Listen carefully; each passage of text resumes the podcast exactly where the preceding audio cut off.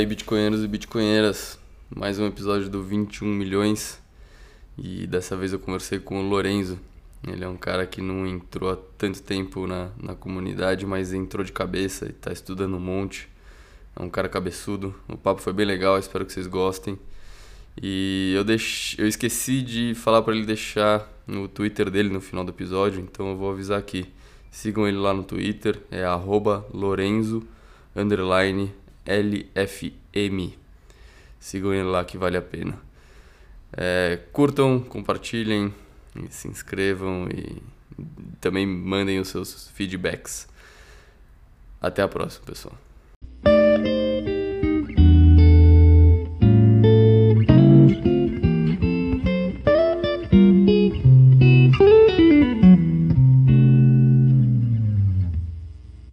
Fala aí, Lourenço, seja bem-vindo ao, ao 21 Milhões Podcast. É, acho que você, você, deu uma bela sorte aí para o preço do Bitcoin. Bem hoje que a gente está gravando, dia 6 de outubro, o Bitcoin subiu um monte. Enfim, hoje foi um dia bom. Seja bem-vindo ao podcast e tenho certeza que a gente vai ter uma conversa legal.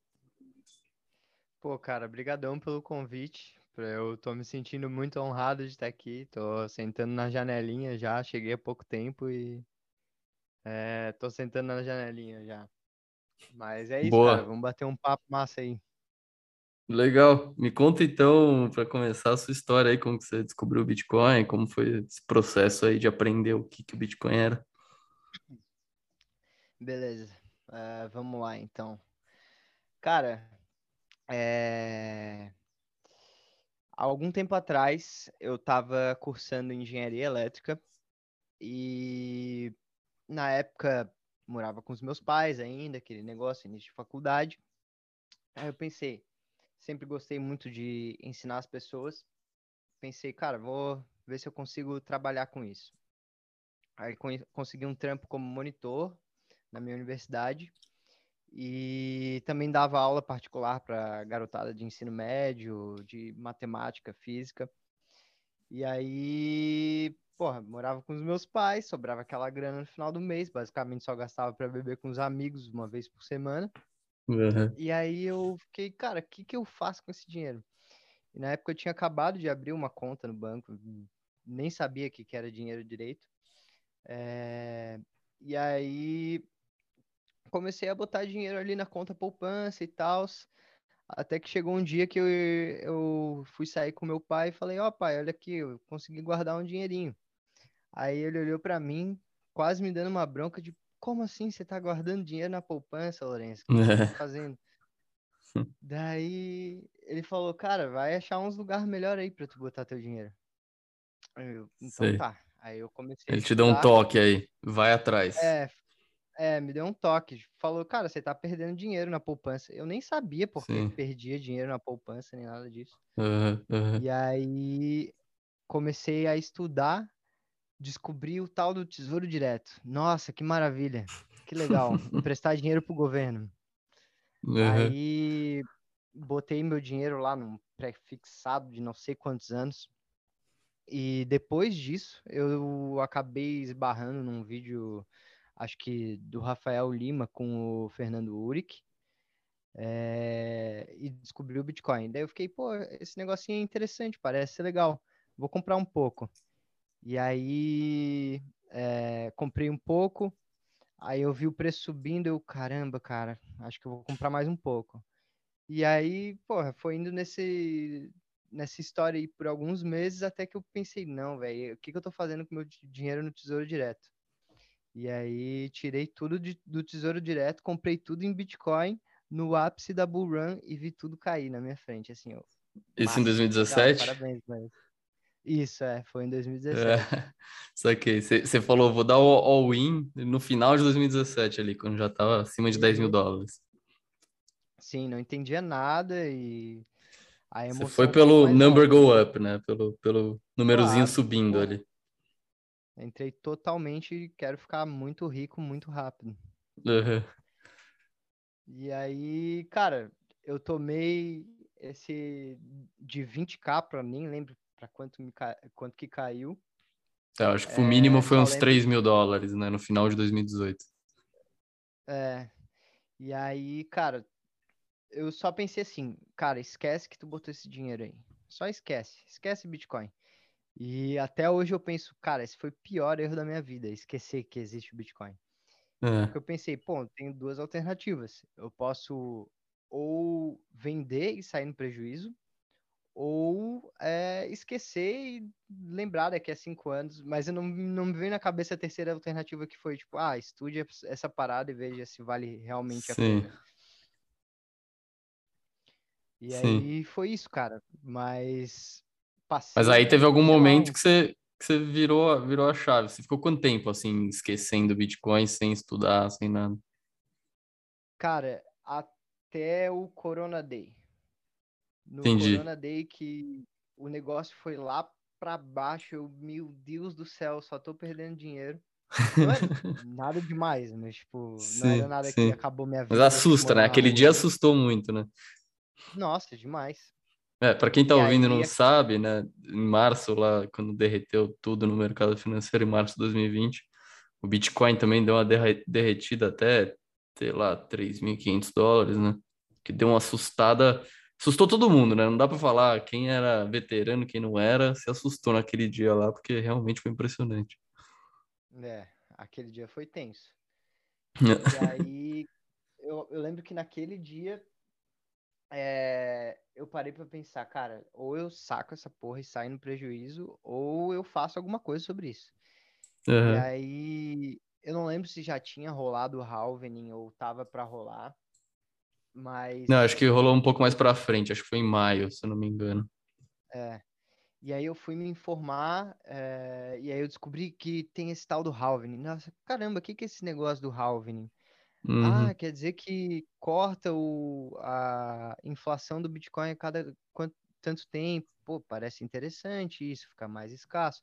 E aí eu fui devagarzinho, devagarzinho ali, achando a, a entrada para a Toca do Coelho e uma hora eu caí ali, até agora eu tô procurando saída, ainda não achei, meu irmão. E você, bom, você, você falou que você estava fazendo engenharia elétrica, né? E, então, eu imagino que você tem uma, aí, um- uma experiência com, com tecnologia mesmo, né? Programação, software, essas coisas. Uhum. você, eu- a minha pergunta era se você entrou por aí na Toca do Coelho, como é que foi essa, como é que foi aí? Você, você foi pesquisar o- sobre o halving e depois, assim, como que evoluiu isso? Cara, é, eu demorei muito para entender é, a tecnologia por trás do Bitcoin. E na verdade, eu acho que, para ser sincero, o caminho que eu entrei não foi nem esse, assim. Foi mais da filosofia do negócio, da liberdade, é, da Tá. soberania e tal. Mas é, eu sempre gostava de conversar com os meus amigos, gosto até hoje de conversar sobre Bitcoin e tal. É, e aí eles perguntavam, tá, mas como é que funciona? E eu não sabia explicar, sim. É, inclusive, há, uns, há um, um tempinho atrás, um amigo meu veio perguntar assim para mim, tá, mas é, é, e quando todo mundo começar a usar o Bitcoin, não vai ficar consumir muita memória no HD muito rápido? E eu fiquei, pois é, cara, como será? Não sei responder. E aí eu pensei, tá, se pá, é melhor eu começar a entender como é que a tecnologia em si funciona. E só Entendi, então, adendo, mas eu, lar- diga, diga. desculpa, é, eu larguei é, a engenharia elétrica no meio do caminho e falei, velho, vou mudar para computação, que eu tava vendo meus amigos tudo se formando e pegando uns trampos meia boca que não condiz com um engenheiro eletricista. Aham. E falei, cara, quer saber? Eu vou aprender a programar. Mudei para ciência da computação e aproveitei que mudei para ciência da computação e comecei a estudar o Bitcoin que nem um maluco, velho. É, incrível. Mas então você, na verdade, você caiu na- no, no, no buraco do coelho pelo, pela ideologia da coisa, né? Ideologia libertária. E aí você estava tão animado com a coisa que você começava a conversar com seus amigos sobre Bitcoin. E aí o pessoal começou a fazer algumas perguntas mais técnicas. E aí você falou, puta, não, agora eu tenho que entender essa, essa coisa mais a fundo, assim. É, foi basicamente isso. Tipo, cara, nem eu sei direito o que eu tô comprando. Acho que é melhor eu entender o que eu tô comprando, né? Ver se é, é resistente à censura mesmo, assim como falam e tal. Aham.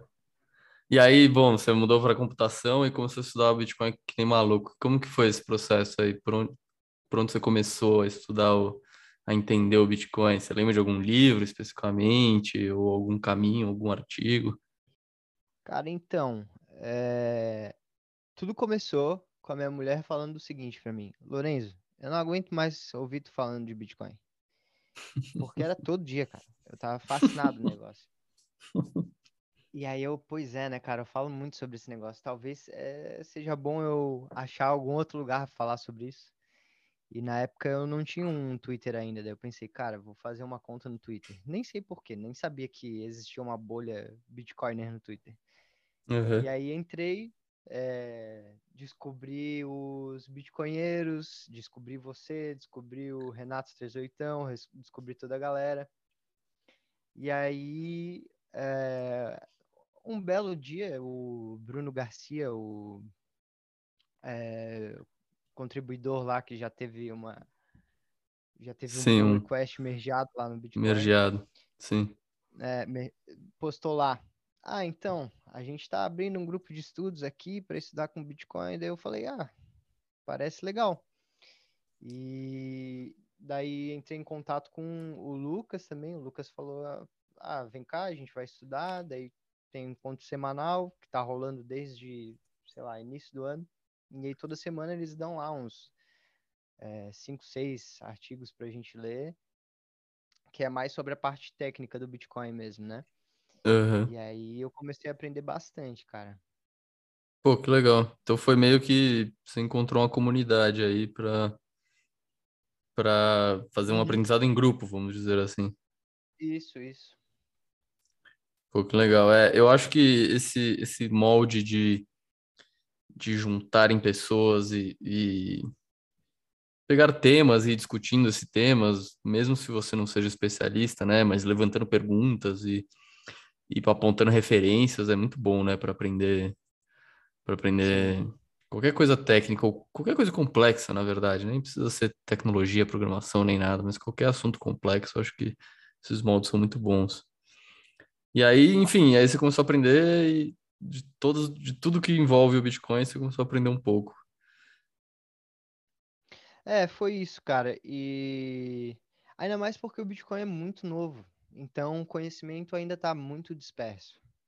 Sim. É, não é simples, é, sei lá, eu faço ciência da computação, eu quero aprender estrutura de dados. Eu vou lá e dou um Google Data Structures no Google e, pô, o cara, o Sim. site me dá 10 links com vídeo no YouTube de 12 horas dos caras me explicando. Tipo, não é assim. Os vídeos da Chain Code Labs, por exemplo, tem hoje 500 views no YouTube. Ainda é muito não, nichado. Menos de mil, né? Quase todos eles. É. Uhum. É. Uma, uma, um recurso, um conteúdo que me ajudou muito nesse processo foi, foi o Mastering Bitcoin, do Andreas. Não sei se você já uhum. consultou esse livro. Esse livro eu acho muito bom. Já. Esse livro é sensacional, cara. Mas é, você já sabia, tem algum background de programação? Tenho, tenho, tenho. Sei, sei programar, conheço de software, de, de ciência da computação, é. sim. O Master in Bitcoin é mais voltado a programadores, né? Um que eu li que é sim. muito bom também é, é o Grokking Bitcoin. É, ah, já ouvi falar. É, G-R-O-K-K-I-N-G Bitcoin. É, esse aí é uma abordagem mais de alto nível, cara. E esse foi o primeiro livro que eu li mais técnico do Bitcoin e me ajudou muito, assim. É, ah, legal. Ele tenta dar uma visão mais é, de alto nível, sem entrar tanto em detalhes. Sim, e o público, o público alvo dele não é, não é programador, né? Não é agente técnica, é, é público geral, se eu não me engano, né? É, é o público que quer entender a tecnologia por trás sem ser fluente em matemática, programação essas uhum. coisas que o, o Bitcoin o Bitcoin se envolve, né? Claro. É. E cara, nessa nessa no seu caminho aí de aprender a parte mais técnica do Bitcoin, teve alguma algum aspecto específico que te chamou a atenção, assim, que quando você entendeu aquilo, cara, sei lá, brilhou o olho, sei lá, pode ser a prova de trabalho, ou o jeito que as transações funcionam na blockchain também são super interessantes. Teve alguma coisa que te marcou, cara, assim? Eu acho que o que me marcou mesmo foi a maneira como o Satoshi pegou todas essas coisas e juntou. Porque, inclusive, uhum. tem um uhum. artigo muito bom que se chama é, Bitcoins Academic, Academic Pedigree, que é o pedigree acadêmico do Bitcoin. Sei. E esse artigo ele Conheço. fala sobre o background acadêmico do Bitcoin. E, cara, Sim. basicamente todas as tecnologias ali já, tá, já tinham sido inventadas há muito tempo. É. É, o que o Satoshi fez foi basicamente criar uma engenharia de incentivo para é, juntando todas essas, essas, tecnologias e fazendo o negócio viver, né? Criar uma vida. Sim. Ali. É. Ele juntou várias peças que já existiam, né? E eu acho que essa noção é, foi bem legal que você comentou desse artigo, é, porque essa noção de que existe uma linha do tempo, né, para a criação do Bitcoin, em que várias contribuições históricas tiveram que ser feitas pro Satoshi chegar no que ele chegou, é, é um conceito bem legal, né? E, e eu acho que contribui muito para quem está querendo é, entender a legitimidade do que o Satoshi fez, né? Com certeza. Ele não chegou.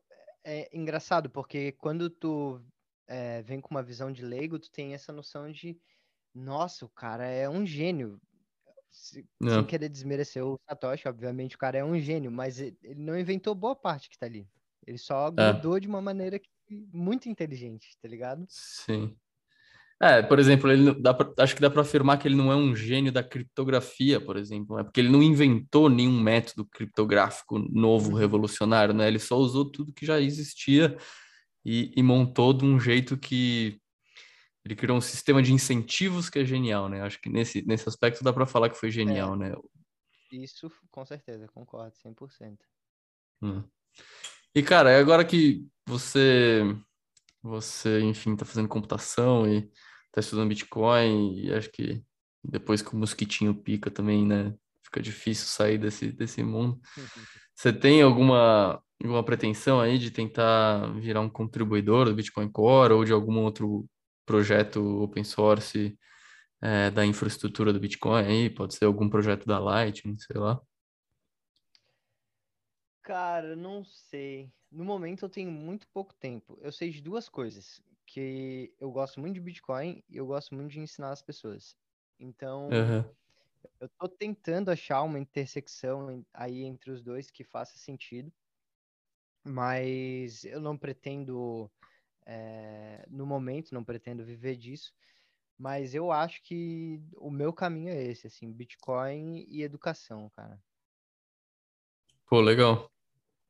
E, bom, esses, esses grupos que estão acontecendo aí, né, do, do, do, Bruno Garcia e do, do Lucas, é, acho que são grande, grandes laboratórios aí, né, de educação.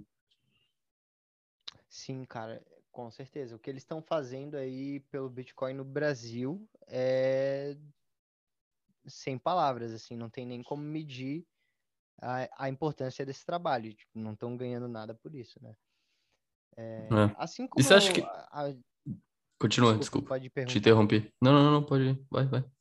É, assim, eu não sei se a Team Code Labs é uma instituição, instituição com fins lucrativos ou se é uma ONG também. Eu acho que mas, não, acho que não. Cara, muito dos contribuidores do Bitcoin simplesmente abrem lá o GitHub e ah, vamos ver aqui as issues de hoje. O que, que não. de issue hoje, tá ligado? Sim. E, e isso é muito louco de uma perspectiva de engenharia de software, né? É, o jeito que o Bitcoin é. que o desenvolvimento no Bitcoin acontece é totalmente diferente de qualquer indústria. Pode falar, talvez o Linux se assemelhe um pouco, mas tirando projetos grandes de open source, assim, o Bitcoin é muito singular. Geralmente a gente está acostumado a fazer as features rápido, é, vai lá, deploy o código, às vezes quebra. O Bitcoin não, é meticulosamente feito e mantido, e o melhor de tudo é que a maioria das pessoas que estão fazendo isso não ganham nada, tá ligado? É. É, eu imagino que, assim, tem uns principais ali que muitas vezes vivem de doações mesmo, né? De, de sim, sim, algumas empresas do meio que, que cedem bolsas anuais pra galera e tal, mas é, tirando esse pessoal ali que tá full time, né? Tem muita gente que contribui, contribui muito e, e não ganha nada, né? Mas é, é, eu também eu gostei do que você falou sobre o Bitcoin ser um projeto open source, talvez bem único. E, e eu pensei nisso, já pensei nisso um pouco. E às vezes eu penso nisso que o aspecto de ser um bem econômico, né?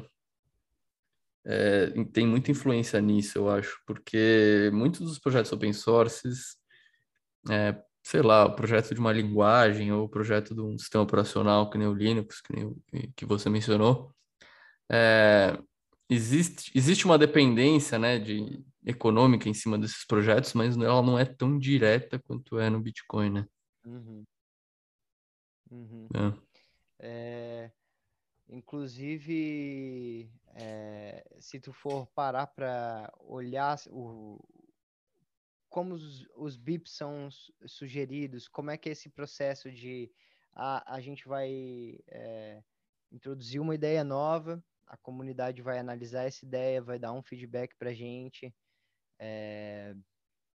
A partir desse feedback, a gente vai talvez alterar algumas coisas, uh, começar a implementar nosso código. E, enfim, todo esse processo de nós vamos alterar o código é muito diferente de qualquer outra coisa que você vê por aí. Inclusive todo o mercado de criptomoedas, né? Que não dá nem de se comparar.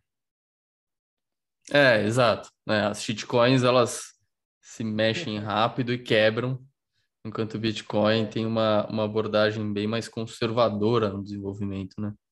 Uhum.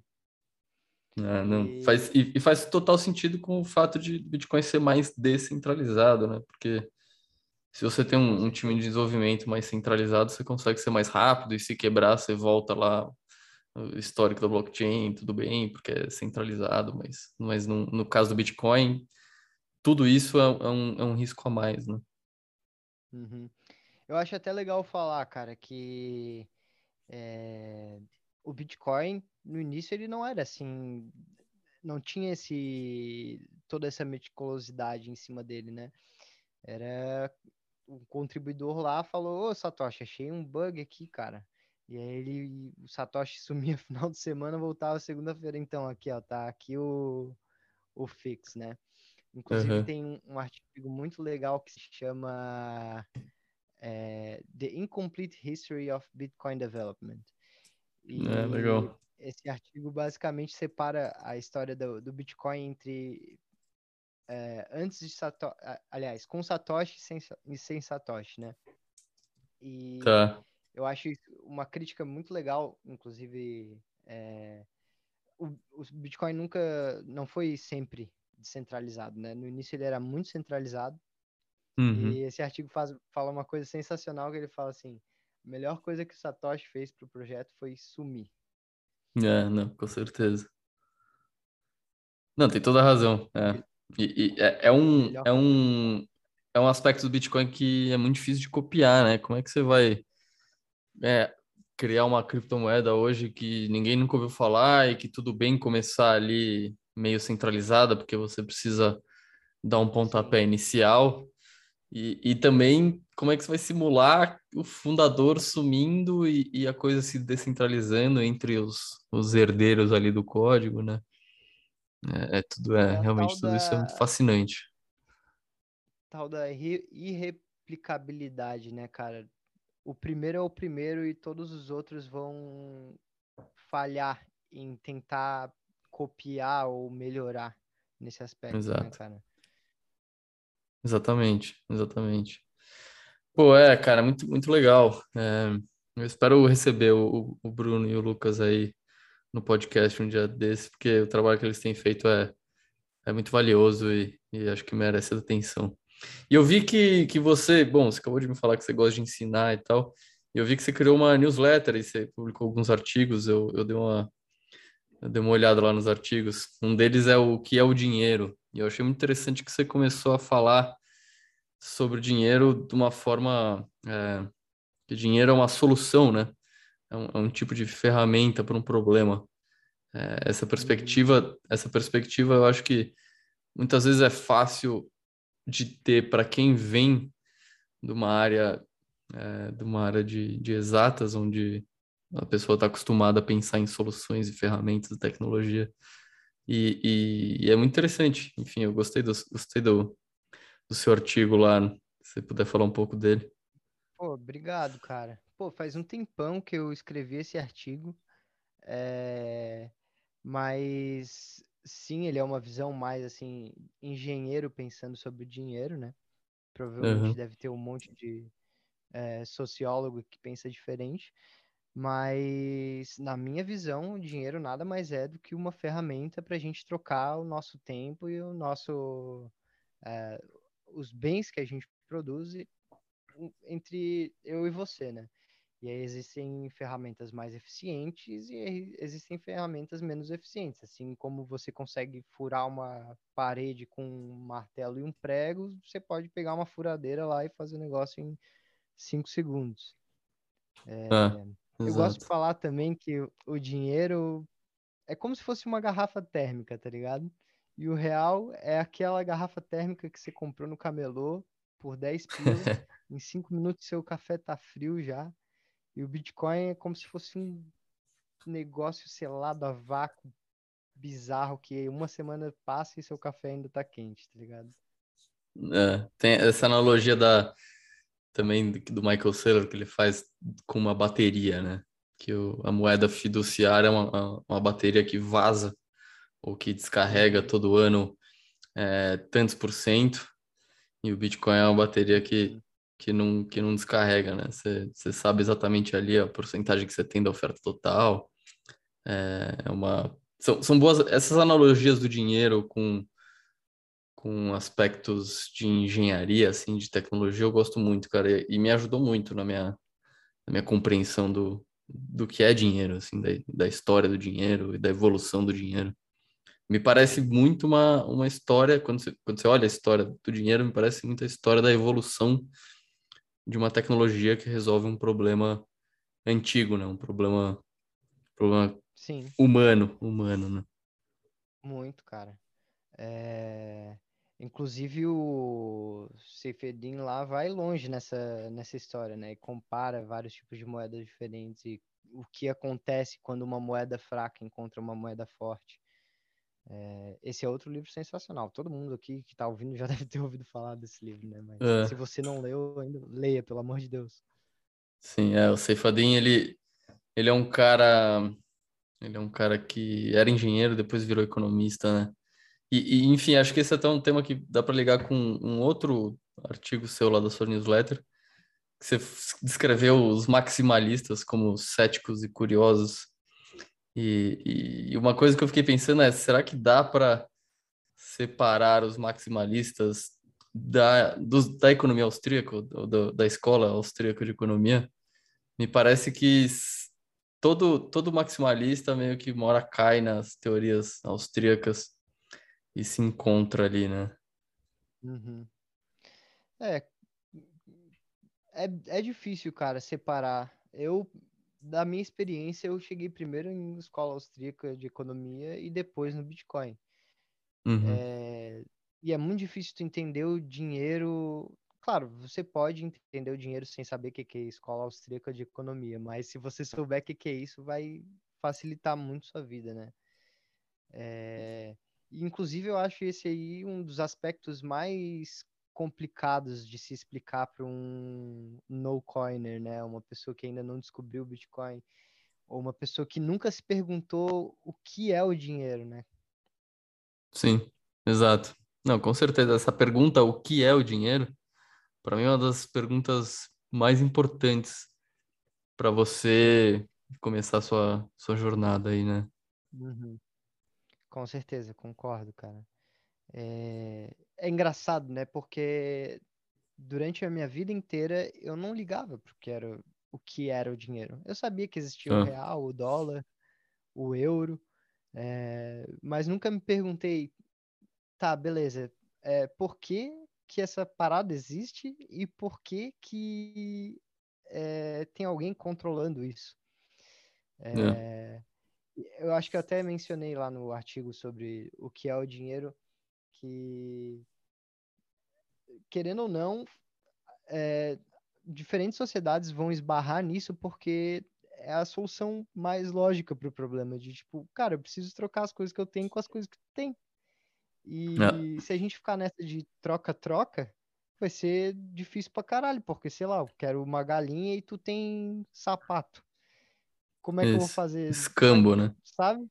É, aí eu vou ter que achar alguém que tem a porra do sapato pra trocar contigo. Ah, vamos aqui achar alguma coisa que eu e tu queremos, tá ligado? Muito mais eficiente. Que volta naquele ponto da, da engenharia, de a gente encontrar problema, é, soluções mais eficientes para algum problema.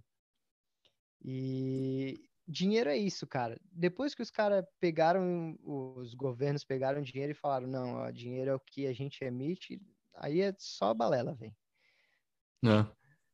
É, não, e eu encontro muitas vezes, quando eu vou conversar sobre Bitcoin com algumas pessoas que são céticas, muitas delas têm exatamente esse, esse conceito de que dinheiro surge do Estado. E aí, a partir do momento que você tem essa premissa, fudeu, você, você não entende o É. mundo, né? Acabou para você. Você nunca vai entender o Bitcoin, e também você não vai entender o- como que uma economia funciona, que, que, como que o mundo funciona, né? Como que o valor é criado. É, Uhum. é- é uma, é uma premissa que muita gente tem e às vezes atrapalha, atrapalha elas pra caramba, né? Nossa, demais, cara. Como é que tu vai explicar pra uma pessoa que pensa assim que inflação é um imposto mocado, tá ligado? É, exato. Co- como, né? Que é, que é um, é um imposto, como é que se diz? Imposto sem representatividade, né? Sem legislação. É um imposto É. escondido, né? Uhum. Não tem como, né? A pessoa acha que dinheiro, é, sei lá, a- o, o governo pode fazer o que quiser, porque emana dele o poder, então como é que a pessoa vai entender isso?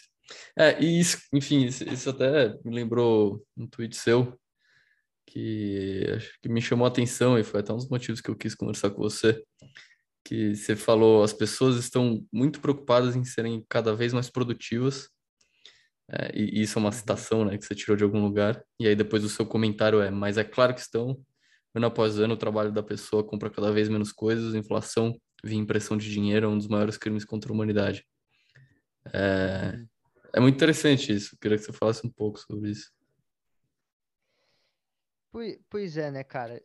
Porque muita gente tem essa parada de, é, ah, eu quero ser super produtivo e é, vou aqui fazer meus pomodoro de 25 minutos e 5 minutos descansando e vou, vai chegar o ano novo e eu vou fazer um planejamento do meu ano e as metas que eu quero atingir, eu quero ser melhor que ano passado. E tipo, cara, é óbvio que as pessoas vão fazer isso porque cada vez, men cada vez mais o dinheiro delas compra menos coisa, tá ligado? É, Não é uma questão de, tipo, é, pelo menos eu acho, né? É minha opinião. Que tem muita, muita gente que diz que isso aí é as é, consequências da, do capitalismo, não sei o quê. Cara, eu não acho que é isso, não. Eu acho que é consequência do seu dinheiro valendo cada vez mais na sua mão. é. Não, concordo, cada vez menos, né? Cada vez menos. Isso, isso, isso, isso, cada vez menos. É, é, concordo. Porque se você for olhar é, o que acontece quando o governo não desvaloriza a sua moeda, é que as coisas começam a ficar cada vez mais baratas. A tecnologia vai melhorando, as coisas ficam menos caras para produzir, as pessoas, os empresários, as empresas conseguem vender o negócio por um preço mais barato. Um exemplo disso é a Netflix, tá ligado? Tipo, nas antigas Sim. você tinha que sair de casa. Se, se não fosse perto da videolocadora, você ia pegar um, pegar seu carro, gastar gasolina para ir até a videolocadora, para pegar um filme, para botar no seu DVD. Hoje você tem o seu computador, abre ali, porra, entra no Netflix já era. Paga, sei lá quanto É. por mês, 20, 30 por mês e Total, não. Você tem total razão. Eu, eu concordo 100% com você. É até um, até um tema de um livro. É, tô tentando lembrar o, o, o nome do livro. Jeff Booth, É, isso, exatamente. Exatamente. Qual que é o nome É. desse livro mesmo? Agora me fugiu da mente. Mas eu vou procurar é. aqui, eu tô com o computador aberto, vou, vou, vou, procurar. Mas, mas eu lembro que, enfim, o Bitcoin, o Bitcoin, quando você começa a entender ele, ele te explica várias coisas, né? Ele te traz várias respostas. Ah, o nome do livro é O, o Preço de Amanhã, né? The Price of Tomorrow. É, o livro é bem focado em como a tecnologia e o avanço econômico, na verdade, baixa o preço das coisas, né? E, e que isso acaba sendo escondido pela impressão de dinheiro que, que faz, no final das contas, o, o as coisas subirem de preço nominal. É, mas, enfim, como eu estava falando, o Bitcoin às vezes traz muitas respostas né, para a gente. E, e eu lembro que existe algum economista muito antigo, assim, é, que já morreu faz muito tempo, que ele tinha uma teoria de que no, no ano 2000, sei lá, alguma coisa assim, muito depois da, da época que ele vivia, as pessoas iam poder trabalhar menos e viver bem, é, porque o, o, ganho produtivo da economia ia permitir é, que isso acontecesse. E aí existe uma grande crítica do pessoal mais anticapitalista de que, na verdade, isso não aconteceu e por causa do, do capitalismo, hoje em dia as pessoas trabalham cada vez mais e existe essa cultura de ser workaholic e, e você tem que fazer coaching porque você sempre tem que estar tá pensando para onde sua carreira está indo e você tem que maximizar o seu tempo de trabalho para melhorar para onde sua carreira está indo, não sei o quê. E, e, uhum. E, de novo, né, o Bitcoin meio que responde isso, né? Ele te mostra que, na verdade, todos esses ganhos produtivos que a economia te dá, está sendo, tá sendo roubado, né, por esse, por esse imposto esse imposto velado que é a inflação. E, e eu acho que o seu tweet pegou muito nessa veia aí, por isso que eu gostei muito dele, cara. Cara, como é que você tem a coragem de falar que isso é culpa do capitalismo quando o bem mais comerciável é um monopólio estatal, velho? Exato, é, dinheiro, isso é incrível, né? É, é isso é incrível. É um monopólio estatal, velho.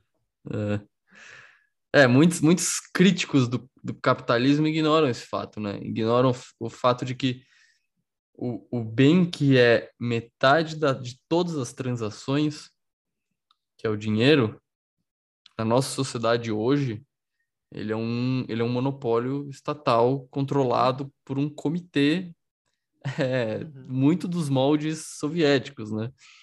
É, as pessoas sentem... Sem... É, é que nem... É o, cara, é o governo, joga né? CS. Qual, é, qual que é a meta, o meta do CS? É economizar dinheiro para comprar AK, porra. Qual que é a meta é. da, da economia hoje em dia? É chegar mais rápido possível perto da impressora, velho. É, tipo, é esse o meta. Isso. Ah. Não, Não é total, 100%. Que as pessoas têm, quer, queiram comprar, o negócio é ser too big to fail, tá ligado? Exato, né? O grande incentivo hoje de você ser um agente na economia não é agregar valor, é você ter é, o privilégio da impressora de dinheiro, ou pelo menos estar perto de quem tem, né? Exatamente. Esse é o incentivo, né? É, é, é bizarro isso, né? Isso não, não tá longe de ser capitalismo, né? Tá muito mais perto de ser uma de ser um, um algo parecido com uma estrutura socialista, onde na verdade você tem que ficar cada vez mais perto do topo da burocracia, senão Sim. senão você se fode, né? E é o que acontece. Uhum. Pô, mas... Quem escreveu sobre. A Ayn Rand, né? Escreveu sobre isso há, há sei lá quantos anos atrás, muito tempo atrás. E para quem não sabe a história do livro, eu vou dar spoiler aqui, então se não. A Revolta de Atlas? É, Revolta de Atlas. É... São dois irmãos e um é quer ficar rico chegando no, nos caras do governo e falando, oh, por favor, prejudique a vida dos meus concorrentes e outro quer ficar rico sendo melhor que os concorrentes. E isso é um reflexo do que acontece hoje, né, cara? Total. É engraçado. Eu, eu, eu confesso que eu nunca li esse livro e eu tenho muita vontade de ler. Eu preciso, preciso dedicar alguns meses da minha vida, né? Porque ele é, ele é, é enorme, mas ainda vou ler ainda. Uhum. Mas então é um, são dois irmãos, um, um, quer, um quer ganhar a vida vamos dizer assim, chegando cada vez mais perto do, do privilégio ali, né, da impressora de dinheiro ou, ou do topo da, da burocracia, e o outro quer, quer fazer a coisa um pouco mais independente, né, mais capitalista. Exatamente. Legal. E aí a hora. trama do livro vai se desenrolando em cima dessa história. hein? Pô, bacana. Você tem alguma palavra de incentivo aí para eu começar essa, essa jornada? Cara, te prepara, porque é grande o livro, velho. É, você, você conseguiu. desde... Tô terminando agora. Ah, você tá terminando menos agora. de 100 páginas. É, e eu comecei em julho. Pô, foi rápido então. Três meses. É, mais ou menos, mais ou menos. Se... São 1.200 páginas, cara. É muita coisa. Ah, então, mas pô, você leu rápido, 400 páginas aí por, por mês. Eu acho que é um, é um, é um ritmo mais rápido que o meu. Pô, legal, cara. Tem algumas perguntas que, que as pessoas mandaram. É, eu selecionei três perguntas aqui que mandaram lá no Twitter pra você. Boa, mano. E, e, e acho que o pessoal vai ficar feliz aí de você responder. Uma foi do, do Brazo, BTC Brazo.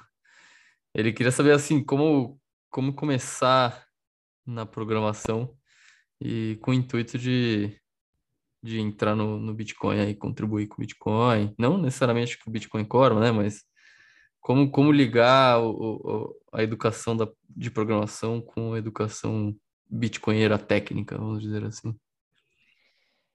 Cara, essa pergunta é boa porque o Bitcoin, ele basicamente abrange todas as áreas da ciência da computação.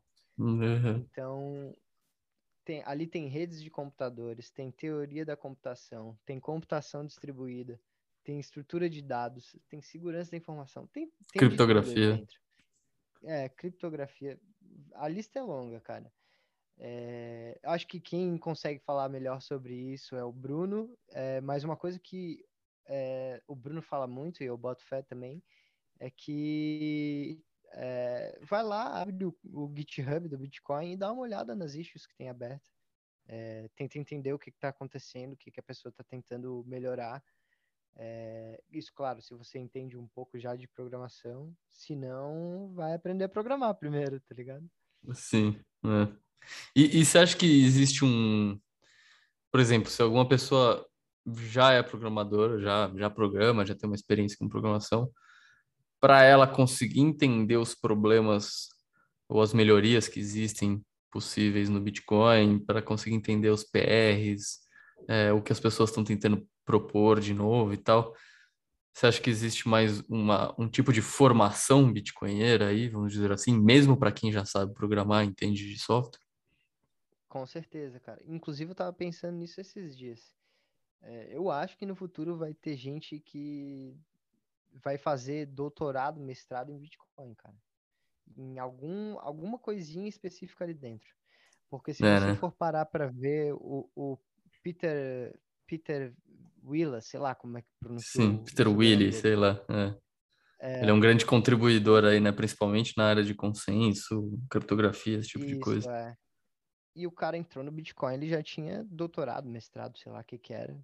Ah, Mas a questão é, se você quer contribuir no sentido de, tipo, soft fork das coisas, cara, você provavelmente vai precisar de um conhecimento muito grande, cara, porque não é algo, é, algo fácil, né? Mas agora, se uhum. você quer ser o pedreiro do dia a dia e revisar os PR, dar uma olhada nas issues, cara, isso qualquer programador que tem um mínimo de dedicação consegue.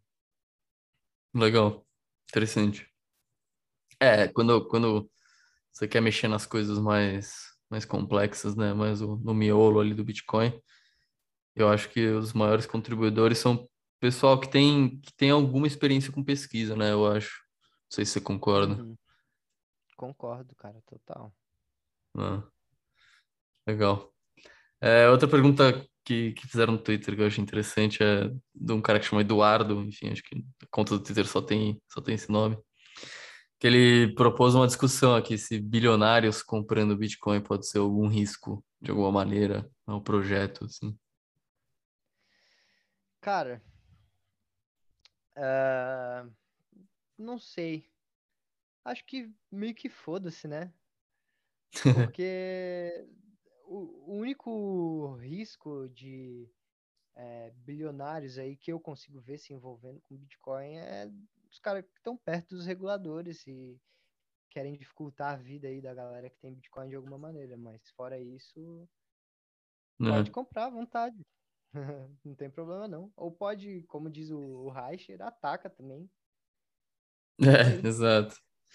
É, não, boa, achei ótimo sua, sua, sua resposta, acho que eu concordo 100% também.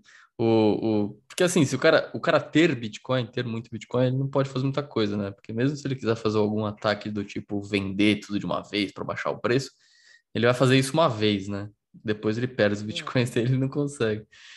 E, e o que você falou da regulação é verdade, né? Tipo, o cara pode tentar algum ataque é, se ele tiver poder burocrático, né? De, de regulação, de lei, esse tipo de coisa. É, e também, como diz o Reicher, beleza, então ataca. E, e Bitcoin vai sair do outro lado melhor, né? Mais forte. Exatamente. É. Até tem toda essa discussão aí que o Bitcoin Twitter gringo tem é, de se o Sailor é uma é, uma pessoa que agrega ou não para o Bitcoin, né? E aí tem as, a galera que fala que não, porque o cara está muito perto dos reguladores. E a, na minha opinião, é, cara, é difícil você conseguir fazer alguma coisa com Bitcoin que vai prejudicar ele. Então, se você é. conseguiu, nossa, meus parabéns, velho. É. é. essa questão do Michael, Michael Saylor eu já pensei também, se, se o fato do, do cara ser muito institucional, né? de estar super perto lá das agências regulatórias e, e ter muito Bitcoin, é, se pode prejudicar alguma coisa. É, eu, não, eu não consigo ver como que, como que poderia. E, e para mim, parece que até agora, pelo menos, a entrada dele no, no ecossistema foi muito positiva, porque ele é um cara que ele é um cara que dedicou muito tempo né, a, a falar sobre Bitcoin e tentar educar as pessoas e como ele é o CEO de uma empresa pública e tem acesso à, mídia mainstream e tal, ele consegue acessar uma galera for, fora da bolha é, do uhum. Bitcoin Twitter, né? Então, em geral, assim, eu achei positivo. Aquela entrevista que ele fez com o Ross Stevens, daquela empresa NYDIG, não sei se já assistiu. Hum, tô ligado na, na empresa, mas não assisti a entrevista, não. É, enfim, mas quando eu assisti aquela entrevista que eu que eu vi que aqueles caras, eles eram totalmente bitcoinheiros, raiz, vamos dizer assim, tem ideias, tem ideias muito alinhadas assim com, com da comunidade, só que eles têm uma plataforma e um palco muito institucional. Sim. Então, acho que eu, eu, eu vejo como um, um, positivo, pelo menos por enquanto, eu vejo como algo algo é, positivo. Talvez um bilionário que tenha tido alguma influência negativa para o Bitcoin foi o, o, Elon Musk, né? Que falou aquelas cagadas. É. E você até escreveu uma newsletter sobre isso, né? Que ele falou um monte de bobagem. É. Cara, normal. Eu também pensava assim, o cara não pode ser gênio em tudo, né? E, é. para ser sincero, cara, isso é livre mercado. As coisas, as pessoas Sim. influentes vão falar merda pessoas que não conseguem distinguir fatos de é, presunções de pessoas que não têm muito conhecimento vão se fuder. E é. assim é a vida, cara. Não tem Fed para dar secret break aqui, não, velho. Exato, exato. É, o Elon Musk falou muita bobagem e, e na época até fiz um tweet que era: bom, se é para falar bobagem, então deixa ele falar o quanto ele quiser, porque uma hora o mercado vai ver que ele não sabe o que ele está falando e a gente consegue continuar o que a gente estava fazendo, sabe, sem se preocupar muito com ele. É... Mas enfim, legal. É, quem estiver ouvindo aí pode checar lá a newsletter do, do Lorenzo sobre o Elon, as bobagens que o Elon Musk falou. É, cara, eu acho que, pô, tua conversa legal, queria te agradecer. E, e aí a gente. O, o, Coreia fez uma pergunta lá no Twitter que, que é muito a pergunta que eu faço sempre terminar aqui o, o podcast, que é para você indicar um livro aí. É, é, na verdade, ele perguntou um livro para o brasileiro médio, né? Ele disse, acho que talvez que é um, um, brasileiro que não que não seja super entusiasta aí do Bitcoin, é, que não esteja super na bolha. é, se você tem um livro para indicar. E também fica à vontade para indicar qualquer outra coisa aí que seja mais avançada, que você também tem interesse, sei lá. Tá, então eu vou, é, vou mudar um pouco a pergunta do Coreia, vou mudar para livros que influenciadores de criptomoedas em geral têm que ler. É, pelo amor de Deus, leiam no mínimo Grok em Bitcoin para não sair falando merda, que nem eu vi esses dias no Boa. num Instagram aí que eu não vou nomear, uhum. de falar que o, o Bitcoin pode comprar que é irrastreável, ninguém vai conseguir saber que você comprou. Pelo amor de Deus, cara. Leiam pelo menos o Grok em Bitcoin para você saber como é que funciona essa porra. Ou entrem lá no, no site da Chain Code e, e dá uma olhada lá no, no repositório de links que os, os caras têm lá, que, porra, ali você vai aprender é, bastante, cara. Boa, legal. Eu gostei que você indicou o Grok em Bitcoin, que eu já tinha ouvido falar desse livro e vejo muita gente falando bem, mas ninguém nunca tinha indicado. Ele, acho que ele não tem tradução só, né? Não tem, cara. É, ele não tem tradução, é, só em inglês, mas é um, é um livro muito bom. O quê? Desculpa. Não é o Coreia. Fica aí o toque pro Coreia, pô. ah, é, é verdade. O Coreia perguntou, ele fez a pergunta. Agora ele pode tomar a iniciativa aí de traduzir é. mais um conteúdo, porque o cara já traduziu vários. É. Já botamos na tua conta, Coreia. Se fudeu, velho. Boa. Chama Grok em Bitcoin, o autor é Kale Rosenbaum. É, eu acho que. Na internet online para ver gratuito. Ah, é? Boa. É. Eu acho que a intenção desse livro é pegar as pessoas que estão começando a se interessar por Bitcoin, estão dispostas a estudar um pouco a, é, a, e responder as, as principais, principais questões técnicas, as principais dúvidas que as pessoas costumam ter né, no começo da, da jornada. Sim. O livro é, ele é bem legal. Ele fala assim: ah, vamos imaginar que a gente tem um sistema de pagamento totalmente centralizado e o que, que a gente precisa ir adicionando nesse sistema de pagamentos até a gente chegar no Bitcoin. Uhum. Então ele começa falando de assinaturas digitais, é, depois ele fala de carteiras, depois ele fala de é, redes P2P, e aí ele vai introduzindo pequenas mudanças nesse sistema até chegar no Bitcoin. Eu acho, é, pessoalmente, achei muito legal essa abordagem para uma pessoa que é, não entende que o, o que é o Bitcoin, eu acho que é muito mais simples ela. É, beleza, eu sei que é um sistema de pagamentos centralizados que a Alice uhum. paga para o Bob. E aí agora vamos tentar mudar isso aí e ir resolvendo os problemas tintim por tintim até chegar no Bitcoin. Pô, é realmente muito interessante essa abordagem, né? Começa, começa do que você conhece como um, sei lá, como um banco, né?